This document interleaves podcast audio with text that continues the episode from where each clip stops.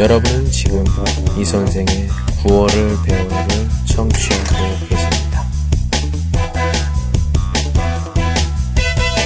您正在收听的是由喜马拉雅独家发布的李先生的广播。多多评论，多多赞，谢谢。 어제 만난 친구가 나한테 그런 말을 했어. 눈과 귀를 닫고 입을 막으면 행복할 거라고. 너는 톱니바퀴 속 작고 작은 부품. 정말 아무것도 아니지. 사랑에 정복당할 시간도 없는 희한한 시대에서 열심히 사는구나.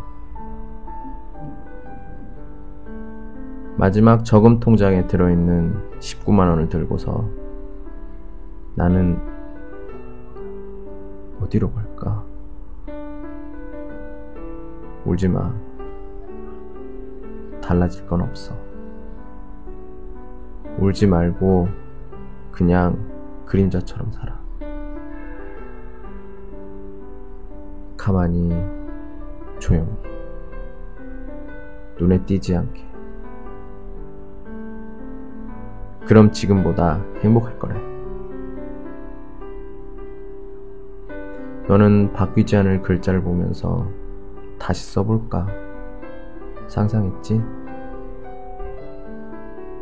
사랑에 정복당할 시간도 없는 희한한 시대에서 열심히 생각해봐. 마지막 저금 통장에 들어있는 19만 원을 들고서 나는 대체 어디로 갈까? 울지 마. 어쩔 수 없잖아. 울지 마. 네가 잠자코 있었으니까.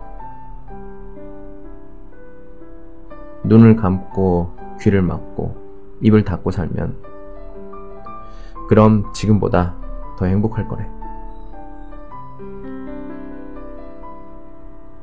그래도 세상 한가운데서 어차피 혼자 걸어가야만 한다면 눈 크게 뜨고 잘 듣고 목소리를 내보면 그럼 지금보다 나아지겠지.